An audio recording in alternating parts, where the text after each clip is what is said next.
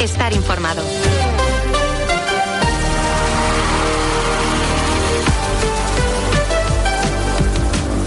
Arracha León, eh, son las 3 y 25 de la tarde. Hoy es eh, viernes 17 de noviembre de 2023 y un día más les damos la bienvenida a esta cita con la actualidad del deporte vizcaíno en la sintonía de Cope Bilbao. Les habla y saluda José Ángel Peña Zalvidea en nombre de técnicos y redactores. Lo primero, como casi siempre, el Athletic. Puertas y persianas Suachu. En Recalde les ofrece la actualidad del Athletic. El equipo de Ernesto Valverde ha cerrado esta semana sin competición con un último entrenamiento en Lezama en el que el protagonista ha sido Geray que ha comenzado a realizar carrera continua dentro de su proceso de recuperación, aunque a Central de Baracaldo no se le espera antes del mes de enero. En el entrenamiento de hoy ha habido además otras ausencias, como la de los internacionales o la de hombres que arrastran eh, problemas eh, físicos y están entre algodones, como Herrera, Paredes, Yuri, Vivian y de Marcos. Ahora los componentes de esa primera plantilla rojiblanca gozarán de un par de días de descanso para ya a partir de lunes comenzar a centrarse, entonces sí, en esa visita liguera que realizarán al líder el Girona. Por cierto, que en cuanto a la Copa, esa eliminatoria frente al Club Deportivo Cayón se disputará finalmente en el campo del Sardinero el jueves 7 de diciembre a partir de las 9 de la noche. Puertas y persianas Suachu. Puertas de garaje de comunidades, puertas industriales y persianas metálicas para locales comerciales. Estamos en Carretera de Arrasquitu, en Recalde. Más información en puertasgarajebilbao.es. Llámenos al 944 65 39 62. Puertas Suachu. En cuanto a la segunda división y al Amorebieta, hay que recordar que mañana los de Urriche recibirán en Lezama al Tenerife a partir de las seis y media de la tarde. Es un duelo de urgencias porque los azules llevan nueve jornadas sin ganar y los tinerfeños también ya acumulan cinco partidos sin conocer la victoria. En primera federación, un Sestao River en recuperación, pero todavía con mucho trabajo por delante, recibirán las llanas el domingo a partir de las ocho al Fuenlabrada. Y cambiando de deporte, cogiendo el balón un poquito más grande y poniendo los aros, les recordamos igualmente que este fin de semana se disputa la décima jornada de la Liga Endesa. El domingo a las 5, el Bilbao Basket, que lleva también eh, cuatro jornadas sin conocer la victoria, visita al Juventud de Badalona, un equipo que está empatado con la franquicia vizcaína a cuatro victorias después de nueve jornadas disputadas. En la Liga Endesa Femenina, el Guernica pasó ayer por encima del Benvibre en tierras leonesas, 44 a 80. Los de Lucas, eh, las de Lucas Fernández eh, juegan el domingo en Maloste ante el Cádiz Laseu. Escuchamos al entrenador de las Forales hablando de la victoria merecida lograda ayer. Todos sabemos lo difícil que es ganar fuera de casa. Si a eso le añadimos que, bueno, pues al igual que el resto de equipos de competición, también hemos vivido la ausencia de algunas jugadoras en los últimos eh, días por concentraciones de la selección nacional, creo que todavía le doy mucho más valor al trabajo del equipo. Eh, ahora a descansar y a poner la cabeza en tratar de seguir siendo competitivos el domingo en casa frente a Cadilaseu. Y este, además, es uno de esos eh, fines de, semana espectaculares en el mundo de la pelota, no en vano, el domingo, en un festival que arrancará a las 5 de la tarde, el frontón Vizcaya va a ser el escenario de la final del campeonato del 4 y medio que va a enfrentar al Tuna que juega su octava final consecutiva ante el Nobel Pello Echeverría. De ello vamos a hablar con Aitor Elordi, el eh, vigente campeón eh, manomanista, un pelotari el eh, vizqueno que piensa ya en el campeonato mano parejas que se presenta el próximo martes. Y hoy a partir de las siete y media en el frontón del Club Deportivo de Bilbao también se disputan las finales del High World Tour 2023 en categoría masculina se verán las caras Goico Gorka contra el que haga básquet. Por lo demás, ya saben que en Dubái se está disputando ese torneo final del circuito europeo de golf.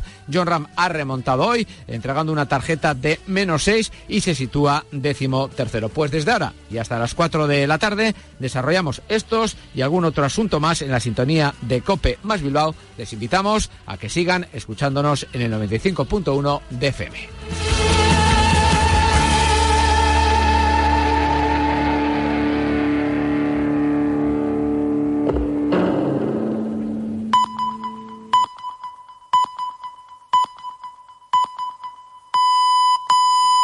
Son las tres y media, las dos y media en Canarias.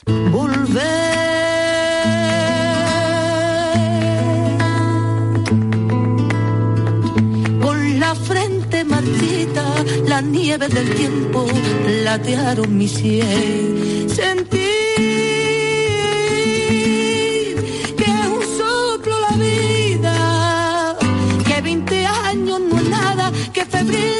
Qué bonito, ¿verdad? Qué bonito lo canta Estrella Morente.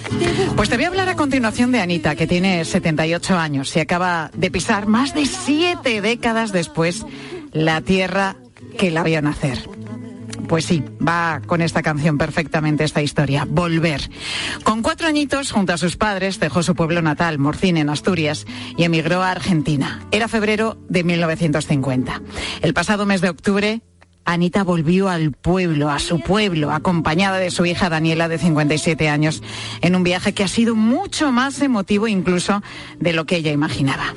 Doce días intensísimos en los que han podido conocer a sus familiares españoles y visitar la casa en la que nació. A pesar de la distancia y de haber vivido solo cuatro años en España, Anita siempre ha tenido muy presente nuestro país porque sus padres nunca, nunca, nunca dejaron de hablar de su tierra. Así, Anita llevó siempre Asturias en el corazón y así se lo contaban los compañeros de la tarde de COPE. Sí, me acuerdo los primos, me acuerdo, ¿viste? El que más me acuerdo es tío Francisco, pero las primas mías también, Sarita, no, no me olvido, porque mi padre siempre hablaba mucho con ella, ¿viste? Yo se lo tengo siempre. Cuando Anita y sus padres salieron de España rumbo a Argentina, lo hicieron en barco, en un buque que se llamaba Esperanza. Era el comienzo de una nueva vida que empezaron en Rosario, aunque luego más tarde se trasladaron hasta Mar de Plata. Y desde allí donde vive vino a España el mes pasado, un sueño que siempre le había rondado la cabeza, pero que no había podido cumplir por, por motivos de salud. Ahora, gracias a su hija Daniela y al programa Añoranza del Gobierno de Asturias, lo que no era más que una ilusión, por fin se ha hecho realidad. Y cuando fui a, España me gustó, porque parece que el aire de acá, de España, es distinto. Y yo sabía que yo sentía como que, que ya estaba en casa para mí. Y que volví y me quiero quedar aquí. Pensaba yo, me dice a mi hija, ¿viste? Aún queda una sorpresa más, y es que ahora Sara, hija de Daniela y nieta de Anita, acaba de mudarse precisamente a Asturias con su marido para empezar allí una nueva vida. Es increíble. Ahora estamos buscando de, poder empezar nuestra vida aquí en España por, por la calidad de vida que bueno, mis bisabuelos fueron de, fueron de aquí hace muchos años buscando lo mismo en Argentina y, y lo consiguieron, por supuesto, en ese momento. Pues Sara, la nieta, deshace sus maletas en Oviedo. Ahora es ella la protagonista de un viaje de ida y vuelta que comenzó en su familia hace tres generaciones. Que 20 años no es nada, que febril la mirada y errante en la sombra te busca y te nombra vivir. Alma aferrada a un dulce recuerdo que lloro otra vez. Pilar García Muñiz. Mediodía Cope estar informado.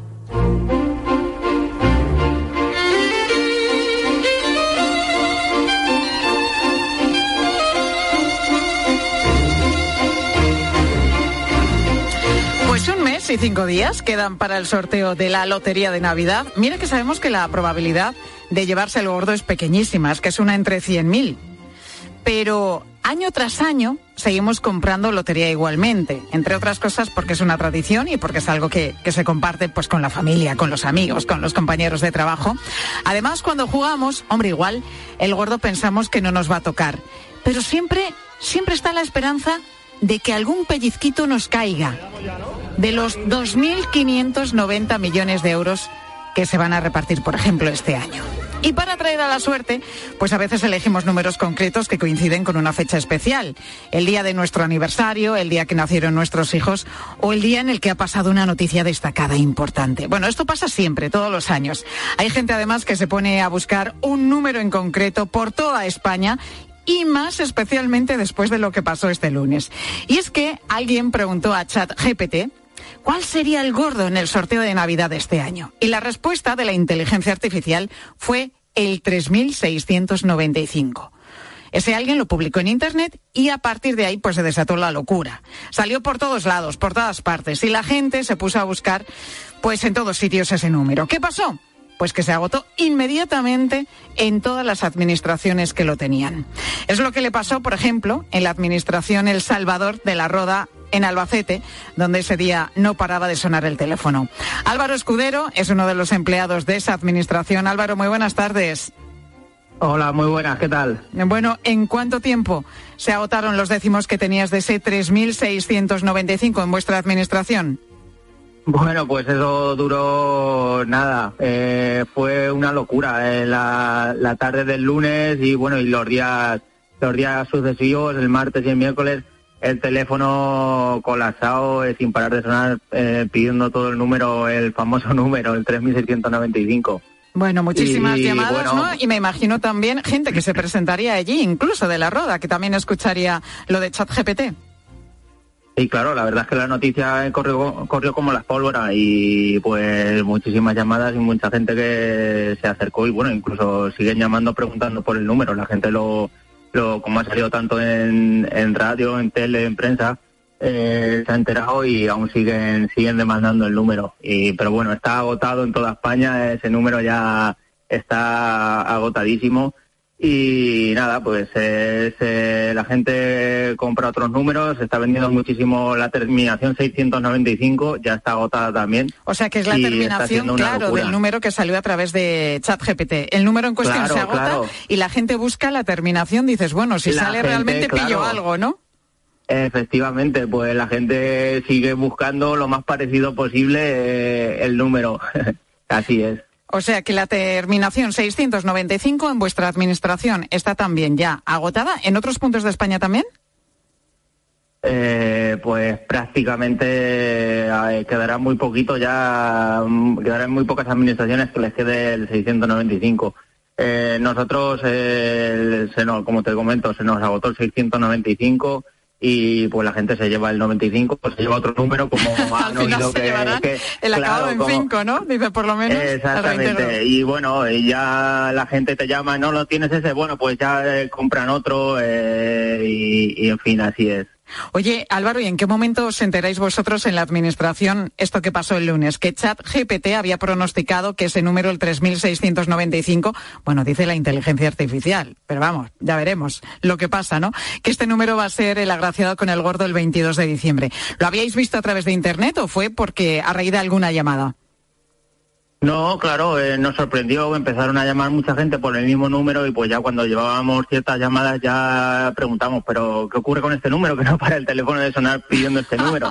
Y ya ya no ya lo dijeron, lo dijo algún cliente y ya, bueno, pues eso, eh, lo que hemos comentado, sin parar el teléfono, una locura. Oye, ¿y os habéis quedado vosotros, los que trabajáis en la administración, con algún décimo de ese número? Pues ya cuando cuando nos enteramos de lo que era, ya lo teníamos agotado, ya no nos dio no nos dio tiempo, pero bueno, siempre nosotros siempre jugamos a- algún número. Claro que sí, hay que tener ilusión. Claro, lo que pasa es que no os podéis quedar con todos los números que, que, que, que son atractivos para la gente, porque si no, fíjate, ¿no? Pero cuando te das cuenta, Claro, dices, ¿qué- claro. ¿qué ha pasado? ¿Qué ha pasado con el? Exacto. Vaya, ya me he quedado sin el número. Eso es. Eh, nosotros, claro, eh, jugamos, pero no puedes jugar todos los números que vendes. Eso es, Es, es inviable. lógicamente. Claro, Oye, claro, claro. Nosotros, nuestro trabajo es el, el vender ilusión y el vender premios y que, que hacer felices a los clientes y ilusionarlos. Oye, y en este caso, bueno, la gente optaba por este número por, por, esta, eh, por este pronóstico que ha hecho ChatGPT. Pero ¿qué razones os dan los clientes para elegir los números? ¿Alguna os ha llamado especialmente la atención? Eh, sí, siempre hay, hay gente muy supersticiosa y cada uno tiene su- sus gustos, sus manías y sí, eh, la lotería es eso, eh, cada uno tiene sus, eh, no sé cómo decirlo. eh, Sus números sus fetiche manías, también, su- ¿no? Sí, exactamente, eso es, así es. Cada uno busca gente- pues el, su, su fecha de nacimiento, el de los hijos, de los nietos. Eso Bueno, siempre es lo más demandado. De hecho, tengo entendido también que el número 2023 y el 2024 están también eh, bastante solicitados y no agotados ya en este momento. Sí, claro, el, el número del año, eh, eso, es- eso está ya, eh, nosotros lo, precisamente lo, lo hemos tenido y lo tenemos muy agotado, lo tenemos agotado. Eh, eso, las fechas son lo, es lo más demandado. Eh, la fecha, de, por ejemplo, eh, de cuando fue el, el volcán, la erupción del volcán, eh, todas las fechas así curiosas y de, eh, de que ocurre algún hecho, pues es lo que es muy Lo que demandado. primero se busca, se demanda y se agota además. ¿Tenéis muchos Exacto. clientes, Álvaro, que lleven toda la vida jugando un mismo número? Sí, claro. claro, Muchísimos, nosotros ¿verdad? Eso también la- es superstición, Sí. desde luego. Dices, ay, no me muevo de este número, no vaya a ser que después de estar 7, 8, 10 o 15 años jugando, pues vaya a tocar ahora. Eso es, en nuestra administración ya llevamos varias generaciones con ella y tenemos números desde hace pues más de 30 años Fíjate. que lo jugaban, lo jugaban los abuelos, luego los hijos, ahora lo siguen jugando los nietos. Normalmente los números abonados siguen pasando de generación en generación. Eso es como, como una herencia que te dejan. Y Álvaro, eh, ¿habéis dado alguna vez algún premio gordo de la Lotería de Navidad? Que, bueno, siempre. Hay lotería durante todo el año, pero sin duda la del 22 de diciembre siempre es la más especial. Sí, es el sorteo con más, más especial, con más tradición que, que tenemos. Y sí, el año pasado dimos el quinto premio en Navidad. En Navidad hemos dado varios premios, segundo premio, cuartos, eh, quintos. En el niño también hemos dado premios. En fin, como te he comentado, somos una administración que lleva ya sobre unos 30 años y hemos dado muchos premios. Bueno, pues Álvaro Escudero, empleado en la Administración El Salvador, en la Roda Albacete. Gracias Álvaro por atendernos, oye, y que esperamos hablar contigo de nuevo el 22 de diciembre, a ver si dais de nuevo, no sé si el gordo, que ojalá, porque eso siempre es una alegría para todos vosotros, para todos los loteros y todas las administraciones, pero si no es el gordo, que sea alguno de los premios también importantes. Ojalá. Pues muchísimas gracias a Gracias, vosotros Álvaro. y aquí, tenéis vuestra casa. Muchas gracias. Que vaya todo bien. ¿Sabes lo que pasa? Que ahora algunos de los compañeros de mediodía son muy, son muy jugones a la lotería, sobre todo el director de este programa, Ángel Correas, y seguro que va a querer un número de la administración de, de Álvaro Escudero con el que aba- acabamos de hablar, ¿no? De la administración El Salvador en la Roda Albacete. Seguro que vamos a tener que hablar con él para decirnos, Álvaro, un número, por ejemplo, la fecha de hoy o que se aproxime al día de hoy, que es cuando hemos hablado con él. Bueno, pues la lotería, ¿eh? Ya está la gente pensando en la lotería, comprando muchos décimos para ese 22 de diciembre. Pilar García Muñiz. Mediodía Cope. Estar informado. Bueno, no es la primera vez que hablamos de hackeos de móvil, de robos de datos, de estafas en cuentas, pero ¿qué probabilidad hay de que todo esto pase a toda una familia de cinco miembros al completo? Bueno, pues ha pasado, ¿eh? Le ha pasado a María y a su familia. Les hackearon el jueves pasado las cinco líneas de teléfono contratadas por el mismo titular. Alguien entró en la aplicación de su compañía telefónica, consiguió su contraseña y con ella el acceso a todos los datos del titular. Y con esos datos, el estafador llamó a la compañía de móvil y pidió que desviasen las llamadas de todas las líneas a un número diferente. Bueno, a partir de ahí comenzaron a llegar WhatsApp a los contactos tanto de María como del resto de su familia pidiendo dinero en su nombre. Todo sucedió además rápidamente, en poquitas horas. El estafador, o, bueno, estafadores, porque no se sabe cuántos pueden ser, consiguieron que dos amigos de la familia cayesen en la trampa. Les enviaron dinero pensando que quien lo necesitaba y pedía era la propia María, sus hijos o su marido. Al fin y al cabo, ese dinero se lo estaban pidiendo desde sus números de teléfono. María, muy buenas tardes. Hola, ¿qué tal? Buenas tardes. ¿Cuándo y cómo os dais cuenta de que os han hackeado todas las líneas de teléfono, María? Bueno, pues todo empezó el lunes pasado por la noche, a, a- a última hora, podemos decir, once y media, doce menos cuarto. Eh, la primera noticia que tenemos, pues, es eh, de que se han metido en la cuenta de WhatsApp de- del padre de mis hijos. Entonces nos enteramos por eh, un amigo de uno de mis hijos que le llama y le dice, oye, ¿qué le pasa a tu padre? ¿Está bien? Porque le acaba de poner un mensaje a mi padre diciéndole que necesita ayuda urgente. Entonces, claro, pues mi, mi hijo inmediatamente fue a hablar con su padre, que ya se había ido a la cama aunque estaba despierto, le dice que qué pasa, que qué está haciendo, el otro se queda sorprendidísimo, mira su teléfono y lo que comprueba es que no puede, no puede acceder a WhatsApp, ¿no? Entonces, a partir de ahí, lo que pensamos los demás es que se han metido en la línea de WhatsApp de él, única y exclusivamente de él. Pero pasadas horas y ya de madrugada, pues empezamos a comprobar que las nuestras están exactamente igual.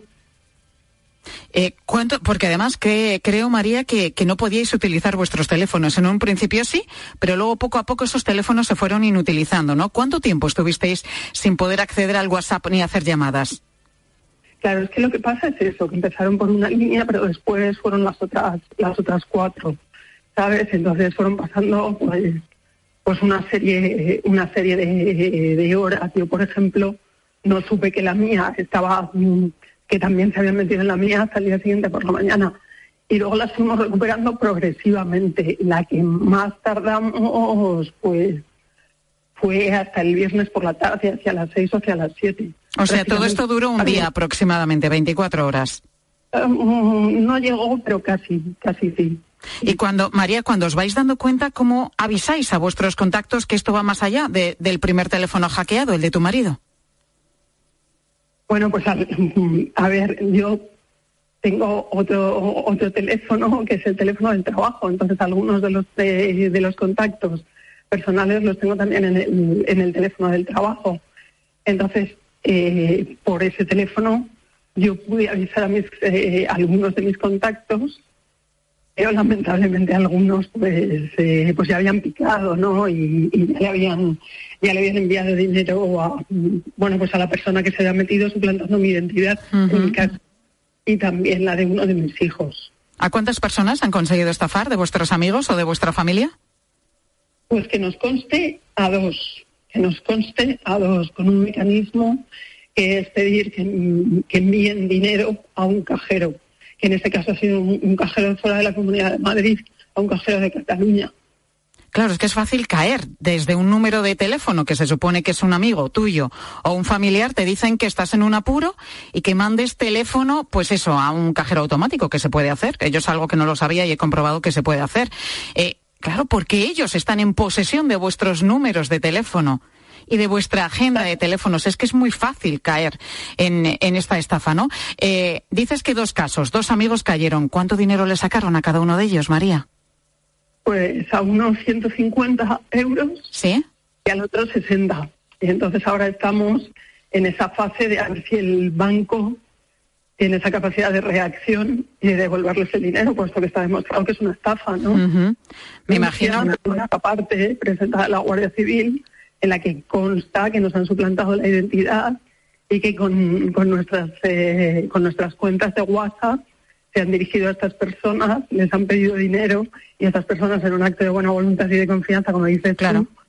que un amigo te pide dinero, te dice que está en una situación desesperada, en una situación de necesidad, te hace esa petición en mitad de la madrugada, te insiste por la mañana, pues tú te lo crees. Hubo otras personas que bueno, trataron de contactar eh, con nosotros por teléfono, pero esa esa intervención de nuestro de nuestros teléfonos impedía que nosotros recibiéramos esas llamadas, ¿no? Lo que te digo que yo pude hablar porque bueno, porque en este caso afortunadamente tengo un teléfono del trabajo y pude hacer, pude establecer algún contacto por ahí, ¿sabes? Habéis presentado, por tanto, como nos cuentas, una denuncia en la Guardia Civil. ¿Y qué os han dicho en la compañía telefónica? ¿Os han dado alguna explicación de cómo han podido conseguir esa contraseña? ¿O, qué podéis hacer a partir de ahora para protegeros? Claro, a ver, nosotros eh, no tenemos la certeza de qué es lo que ha ocurrido y, cómo se ha producido esto.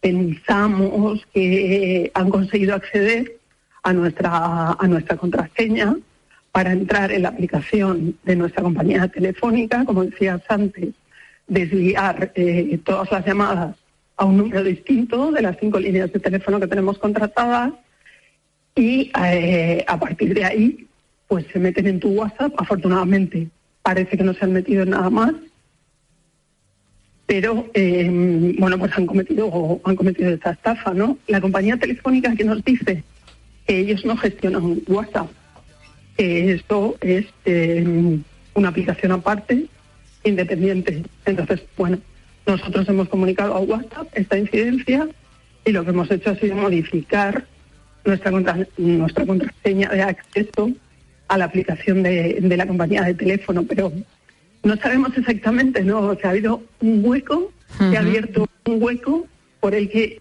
nuestra contraseña la ha pillado alguien, alguien que la estaba buscando, que no sé, quizá, quizá nosotros hemos podido pecar, eh, no sé, de falta de cuidado, pero me, pero me cuesta mucho trabajo, ¿eh? Porque una contraseña hay que adivinarla. No, simplemente a veces no es eh, falta de seguridad por parte nuestra, sino que alguien ha puesto su atención en nosotros, van a por ti, te han cogido como víctima, han ido a por vuestros datos, los han conseguido de la manera X y a partir de ahí pues han hecho lo que han hecho.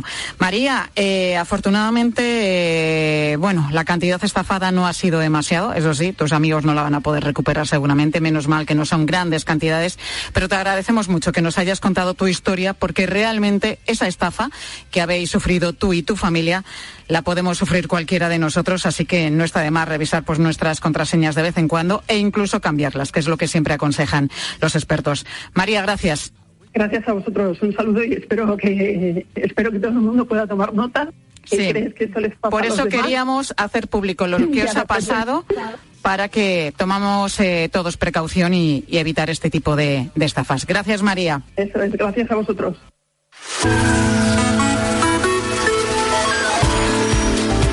Bueno, vaya historia, ¿eh? vaya historia la de María y su familia. Afortunadamente han recuperado los números de su teléfono, pero bueno, que hay que tener mucho, mucho, mucho cuidado. Me gusta la fruta. Es una de las frases más populares, sin duda, ahora mismo en nuestro país. Es lo que afirmó con mucha ironía Isabel Díaz Ayuso, ya sabes, que dijo cuando fue sorprendida por una cámara contestando en voz baja las palabras de Pedro Sánchez cuando este, en el Congreso, pues se refirió, aludió a la familia de la presidenta de la Comunidad de Madrid.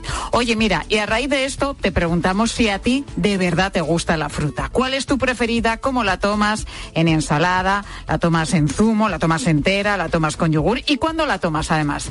Ángel Correas, buenas tardes. ¿Qué tal Pilar? Muy buenas. ¿Tú tomas fruta? Yo no tomo la que debería. Me gusta mucho la fruta de verano, eso sí. La sí, es que la de verano está muy rica, más que la de invierno. Como pillo una buena sandía es algo de, espectacular para mí, pero no tomo toda la que debería, ¿eh?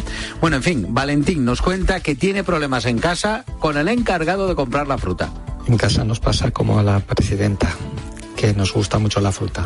Sobre todo a mi hijo Diego, que es quien se ocupa de ir a comprarla, y hace como la canción, naranjas en agosto y uvas en abril, independientemente del precio que tenga cada cosa en su momento.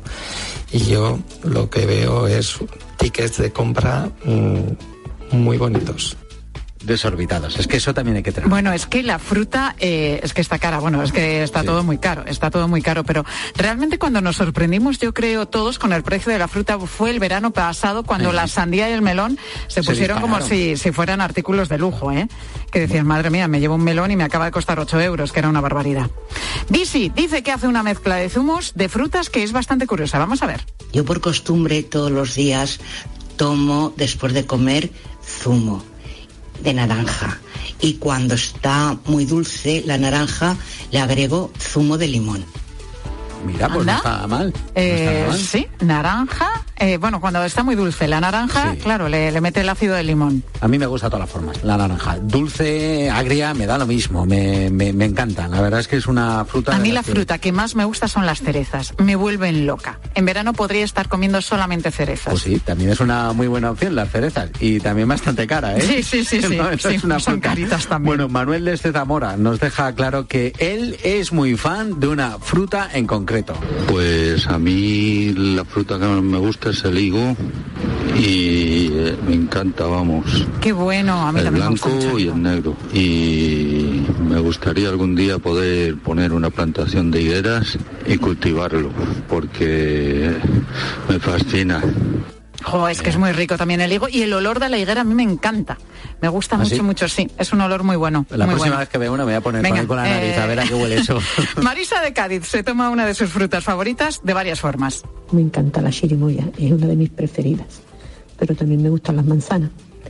Eh, la suelo tomar entera, aunque la manzana algunas veces eh, la tomo asada. En ensaladas también la tomo con yogur y suelo tomarla encima de las comidas, aunque hay veces que a media mañana me como al- alguna pieza de fruta.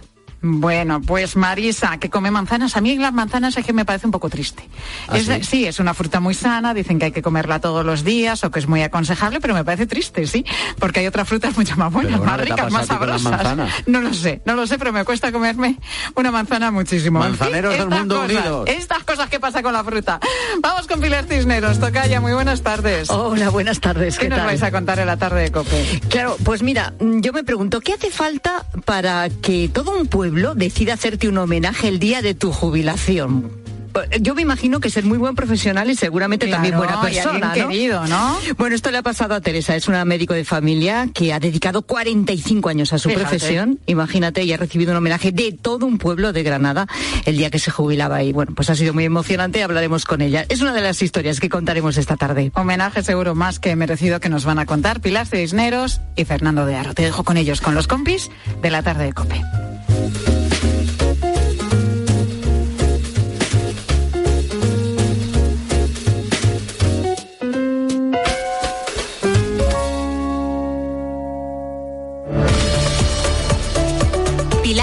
García Muñiz. Mediodía Cope. Estar informado. Hola José Lu, muy buenas. Muy buenas, ¿qué tal? ¿Quién crees que va a ser el máximo goleador del Madrid esta temporada? Yo te puedo decir que personalmente yo siempre intento mejorar la temporada anterior. ¿Cuántos metiste el año pasado? Metí 17. Vivo Tú firmas puedo marcar. 18, ¿no? Firmas 18.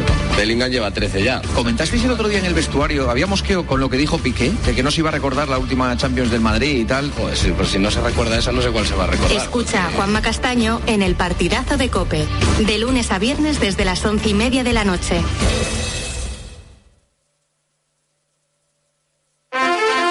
El seguro de hogar de línea directa ahora también se ocupa de todo lo importante en caso de que ocupen tu vivienda, para que estés tranquilo cuando no estás en casa. Te acompañamos durante todo el proceso, sí, sí, de principio a fin, desde la asistencia en las gestiones jurídicas hasta la rehabilitación de tu vivienda una vez recuperada. Cámbiate y te bajamos el precio de tu seguro sí o sí. Llama al 917-700-700 o ven directo a lineadirecta.com. El valor de ser directo. Papá Noel, Papá Noel. Mm. Hemos leído la carta del pequeño Juan. Quiere un barco pirata, una alfombra voladora, superpoderes y una nave espacial. No sabemos si va a entrar todo esto en tu saco. Cabe algo mucho más mágico. ¿Y aquí, Papá Noel? Un viaje a Disneyland París. El regalo más mágico para estas navidades. Reserva ahora en viajes el corte inglés. Podrás modificar o cancelar tu reserva sin gastos hasta siete días antes de tu llegada. Consulta condiciones. Ven a Disneyland París con viajes el corte inglés volando con Iberia. Adelántate al Black Friday en Alena Flelu. Una semana con descuentos de locura. Cuanto antes vengas, más descuentos en todas las monturas de todas las marcas. Hoy, 60%. Corre, ven o reserva tu descuento online en la Black Week de Alena Flelu. Ver condiciones en óptica. Elige tu Cope Bilbao. 97.8 y Cope Más 95.1 FM. Gran feria de oportunidades en Formintegui. Solo tres días, solo grandes oportunidades, solo con cita previa, solo 15, 16 y 17 de noviembre. Liquidación de stocks, vehículos nuevos, kilómetro cero y dirección, híbridos con hasta 10.000 euros de descuento y entrega inmediata. Solo grandes oportunidades, solo 15, 16 y 17, solo en Formintegui. Formintegui, en Leyoa, Vizcaya. Tu concesionario de confianza desde 1977. Por algo será. Movernos. ¿Cuándo hemos dejado de hacerlo? La tecnología sirve para nunca parar de encontrar nuevos caminos. Descubre lo lejos que puede llevarte aprovechando que vuelven los 10 días Kia del 9 al 20 de noviembre. Kia. Movement that inspires. Ven a Más Motor, concesionario oficial Kia en Erandio, Baracaldo y Durango o visítanos en kia.com. Porque disfrutas con tus hijos de cada plato. Porque vives los mejores momentos en familia. Coar Cocinas. Convertimos tu cocina en ese lugar perfecto. En Coar Cocinas te escuchamos y fabricamos cocinas a medida para hacer realidad tus sueños. Pues nos llevamos este lavavajillas, que es el que más dura, ¿no? No sé, vamos a pensarlo un poco que acabamos de llegar. ¿Pensar el qué? Cuando descubres que están diseñados para durar 20 años, lavavajillas Miele, claro.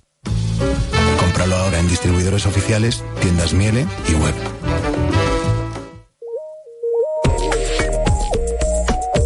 Escuchas Cope.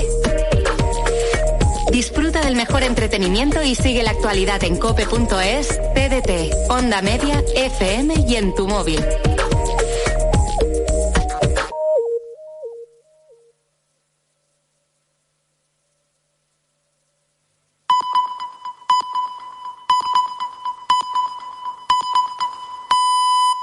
Las 4 de la tarde y las 3 en Canarias. Con Pilar Cisneros y Fernando de Aro, la última hora en la tarde. Cope, estar informado.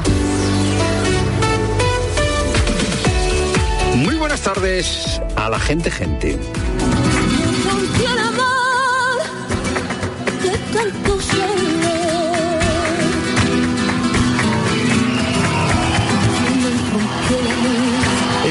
Bien Rosalía ayer en la gala de inauguración de los Grammy Latinos? Estuvo bien la versión que hizo de la canción eh, de Rocío Jurado, en realidad no es de Rocío Jurado, la cantaba eh, Rocío Jurado.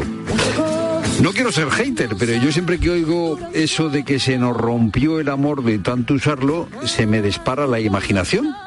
Porque a mí se me han roto muchas cosas de, de usarlas mucho. El embrague del coche, las zapatillas de salir a correr, las pilas del teclado, los zapatos viejos que tienen la forma de mi pie. Se me ha roto de tanto usarlo el cinturón de goma que no pita en los aeropuertos. Pero el amor, el amor no se me ha roto de usarlo, sobre todo porque no lo he usado. Si se trata de hacer canciones, de hacer metáforas, el amor es un complemento directo bastante inconveniente para el verbo usar. Cuanto más te quieren, más quieres que te quieran.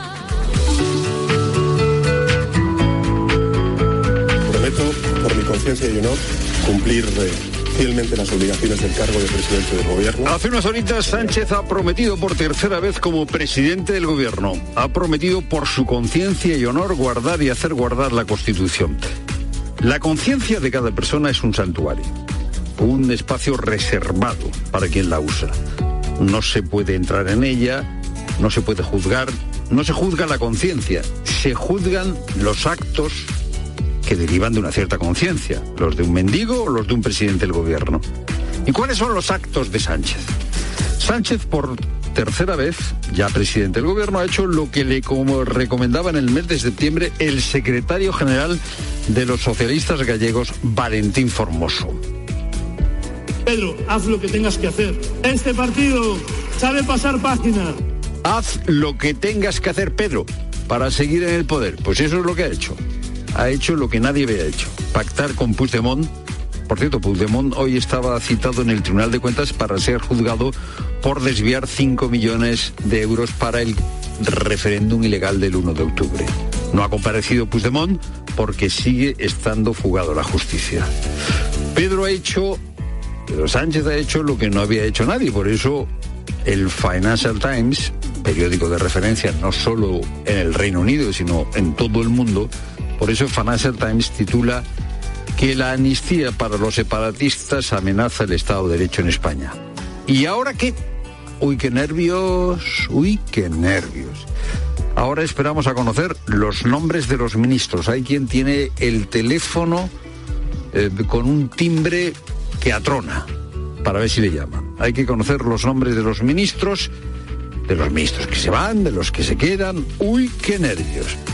Hubo un tiempo, un, tiempo en el que conocer los nombres de los ministros era muy importante, porque en el nombre de ciertos ministros o de muchos ministros se juzgaba el rumbo del país. No solo era decisivo el presidente del gobierno, sino el ministro de Economía, el ministro de Exteriores. Bueno, todo el mundo esperaba con nervios, por ejemplo, todo el mundo esperaba con nervios a conocer lo que tenía Aznar en su famoso cuaderno azul. La composición del gobierno que a continuación les anuncio. Este ministro o aquel ministro, ya digo, podía hacer una política económica más liberal, una política económica más socialdemócrata. El gobierno, pues si tenía un ministro de Exteriores más atlantista, pues estaría más cerca de Estados Unidos. Si eh, eh, tenía otra sensibilidad, pues bueno, el gobierno podía escorarse más en una dirección o en otra. Pero eso ya tampoco es así, porque ahora, ahora en realidad solo hay dos ministros. Ministro de Justicia. Don Pedro Sánchez Pérez Castejón. Ministro del Interior. Don Pedro Sánchez Pérez Castejón. Ministro de Transportes, Movilidad y Agenda Urbana. Don Pedro Sánchez Pérez Castejón. En realidad ya solo hay dos ministros. Pedro Sánchez Castejón, Pedro Sánchez Pérez Castejón y el huequito que le dejen a Yolanda Díaz y los suyos de sumar. Es lo primero, no lo único. Buenas tardes, Pilar Cineros. Buenas tardes, Fernando. Buenas tardes a todos. Y tenemos una última hora. Acabamos de conocer que el Tribunal Administrativo del Deporte, como ya hizo la FIFA, acaba de inhabilitar durante tres años a Luis Rubiales. Un año y medio por sus gestos obscenos en el palco durante la final del Mundial y otro año y medio por el beso a Jenny Hermoso. El expresidente de la Federación Española de Fútbol dejó el cargo en septiembre. No podrá ocupar ningún otro cargo público durante estos tres años. Y respiro para los hipotecados. Por primera vez desde el mes de junio, el Euribor baja del 4% en tasa diaria. Victoria Ballesteros. El Euribor a 12 meses es el indicador que más se usa en España para calcular las cuotas de las hipotecas. Ha caído este viernes y ha marcado una tasa diaria del 3,99%. La tasa media de noviembre, el dato que se utiliza para calcular las cuotas, también ha bajado a ese entorno del 4. Los expertos prevén la estabilización de este marcador y que se mantengan las cifras actuales en los próximos meses. Todo ello después de que el Banco Central Europeo haya decidido frenar las subidas de los tipos de interés, aunque haya advertido de que se mantendrán altos durante un periodo largo. Y los dos hombres que robaron 56 toneladas de aceite de una almazara de Carcabuey en Córdoba eran de la competencia. El robo se produjo el pasado 29 de agosto y desde entonces, dada la envergadura del asalto, se sospechaba de que lo hubiera cometido alguien relacionado con el sector. Y así ha sido. Los detenidos son el dueño de otra almazara situada en la misma localidad y un ex trabajador de la empresa asaltada. Al precio que está hoy el aceite en el mercado, alrededor de los 10 euros el litro, las pérdidas para la empresa llegan al medio millón de euros, según ha contado en COPE Martín Parras, gerente de la almazara se ha cumplido más o menos lo que teníamos en mente, pero que estuviera tan cerca, pues la verdad que un poco... Si hablamos en precio de y lo que es cómo se produce, cómo está, estamos hablando de 500.000 euros. Si te vas al envasado, estás hablando de más de 600.000 euros. Por eso digo que ahora también estamos en el segundo problema, porque ni la investigación irá muy bien y tal, pero claro, tampoco recuperamos el aceite. Entonces ese agujero pues sí que estamos aquí. es un problema que tenemos como empresa, vamos y 20 sanitarios, 5 horas de operación y maquetas en 3D. Las siamesas separadas en el Hospital Barcelonés de San Joan de Deu podrán volver a su país, Mauritania, y hacer una vida normal. Cope Barcelona, Yolanda Bernal. Estaba todo perfectamente planificado gracias a una simulación en 3D y el mayor reto era coordinar a los 20 profesionales que han participado en la operación, cada uno con una misión específica. Ha sido una intervención muy compleja de unas cinco horas. Ha tenido dos fases. La primera en la que se han separado las vísceras compartidas, en este caso el hígado, y después la reparación del abdomen. La neonatóloga Ana Alarcón dice que ha sido una intervención singular. Es el primer caso de gemelas unidas que hemos operado en el hospital Hemos podido dar solución a un problema que en su país no se podía solucionar y después eh, las niñas, eh, que son unas niñas pues muy también muy especiales, ellas muy fuertes, nos han dado margen para hacerlo todo con mucha planificación. Si todo evoluciona bien, las dos hermanas serán dadas de alta la semana que viene y podrán regresar a Mauritania. Y acaba de terminar el partido de Carlos Alcaraz en el ATP Finals. Ignacio Arzuaga. El murciano ha jugado su tercer partido del torneo contra Medvedev y ya está en semifinales del torneo. ¿Cómo ha ido el partido, Ángel García? Ha hecho un auténtico partidazo Carlitos Alcaraz para ganar por 6-4 y 6-4 a Daniel Medvedev, dando una auténtica lección táctica, muy bien con el saque, muy bien en la red ante el número 3 del mundo y se mete en semifinales. Ojo al cartel que están los cuatro mejores jugadores del mundo. Mañana en semifinales, Alcaraz, Djokovic y Sinner Medvedev. Serán a las dos y media y a las nueve de la noche. Todavía no sabemos cuál irá cada horario. En fútbol, malas noticias para el Real Madrid. Camavinga sufre una rotura del ligamento lateral externo en su rodilla derecha. El francés estará de baja de 8 a 10 semanas. Otro jugador que se retiró lesionado de su partido con la selección fue Vinicius Junior. Todavía no hay parte oficial por parte del club madrileño, pero estas son las sensaciones del brasileño. Creo que es la misma lesión de la última vez. Recibí un golpe ahí, me resentí un poco más tarde, pero mañana haremos pruebas a ver cómo voy. Jugar contra Argentina estará un poco difícil por lo que los médicos me dicen, pero se intentará todo. En cuanto a fútbol internacional, España consiguió ayer la victoria frente a Chipre por 1-3 y se queda solo a un punto de clasificarse como líder de grupo. El próximo partido será el domingo a las 9 menos cuarto de la noche en el estadio José Zorrilla. Es tiempo ya para la información de tu cope más cercana. Pilar Cisneros y Fernando de Aro. La tarde. Cope Euskadi. Arracha León, ¿qué tal? Muy buenas tardes. Tarde soleada, ¿eh? Con temperaturas que en cualquier caso, no sé, de Euskalmet no van a subir de los 20 grados. Mañana tendremos un día de ambiente soleado con alguna niebla matinal que irá desapareciendo. Temperaturas que van a subir además. El domingo predominará de nuevo el ambiente soleado con temperaturas, eso sí, un poco más frescas. Te cuento que el Instituto Vasco de Competitividad de Orquestra piensa que la economía vasca presenta un buen punto de partida para abordar la transición sostenible, pero también advierte de que va a ser un proceso complejo que tiene riesgos y que va a implicar costes sociales y sacrificios que hay que afrontar desde ya mismo. También te cuento que la planta de Michelin en Vitoria ha vuelto a comunicar un nuevo ajuste y cancelará la producción de más de 3.000 toneladas de neumáticos a lo largo del mes de diciembre, lo que va a afectar a 600 trabajadores. Esto es todo. Escuchas la tarde de COPE. Seguimos contándote todo lo que te interesa aquí con Pilar Cisneros y Fernando de Aro.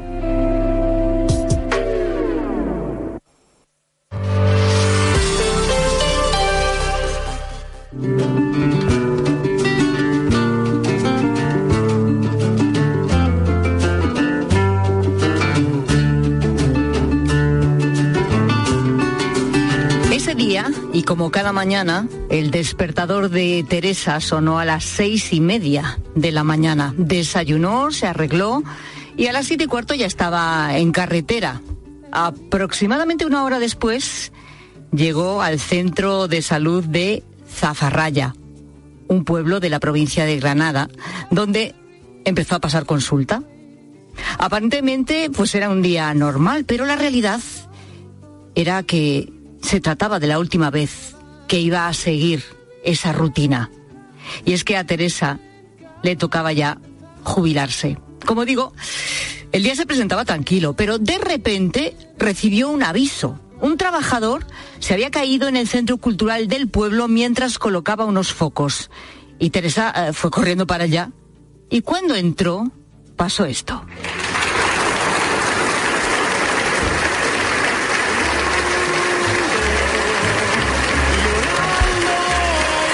En ese centro cultural en realidad no se había caído ningún trabajador, sino que se había reunido prácticamente todo el pueblo y al entrar Teresa pues la recibió como acabas de escuchar, con un enorme aplauso.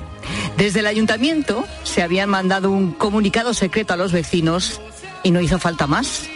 Y es que allí estaban todos, ¿eh? Pacientes, expacientes, familiares, amigos de Teresa todos agradeciendo su profesionalidad, aplaudiendo su dedicación y sobre todo premiando su calidad humana. Porque es imposible que alguien en el pueblo te diga algo malo de Teresa. Y, y decimos esto porque lo hemos preguntado, ¿eh? y hemos estado hablando con mucha gente. Y es que Teresa ha colgado la bata y el fonendo pero me parece que no va a dejar nunca de ser médico. Hola Teresa, buenas tardes. Hola, buenas tardes. ¿Cómo estás? Pues bien y triste. Bien y triste, porque te cuesta, ¿no? No hacer esa rutina que llevabas haciendo los últimos 22 años de tu vida, de coger el coche cada mañana muy tempranito para ir a pasar consulta a Zafarraya, ¿no? Sí, Además era no era ir a trabajar, era ir a vivir lo que yo quería, ser médico y que, la gente me quisiera, yo la quisiera y que no, no era ir a ganar un sueldo o algo, no, yo quería ir a mi pueblo, con mi gente. Y eso son muchos años, muchos años. Y cuando recuerdas este momento, el del homenaje, el de los aplausos, el del vídeo que te pusieron con tus fotos de diversos momentos con los vecinos del pueblo, no solo en la consulta, también tomándote algo en el bar, dándote un paseo con alguno por el pueblo, que te los pusieron además uno detrás de otro, con esta canción de, de Jimmy Fontana que escuchábamos con Il Mondo, que por cierto no parabas de llorar, pero no solo tú, todos los vecinos que estaban alrededor, Teresa, vaya momento, ¿qué se siente en un momento así? Se siente una, una satisfacción muy grande porque para ser médico rural hay que sentirlo, hay que quererlo. Es muy difícil todos los días a las 6 de la mañana el despertador, como muy bien dice, y coger un coche a 80 kilómetros, verano e invierno. No son lo mismo los veranos e inviernos de ahora que antes.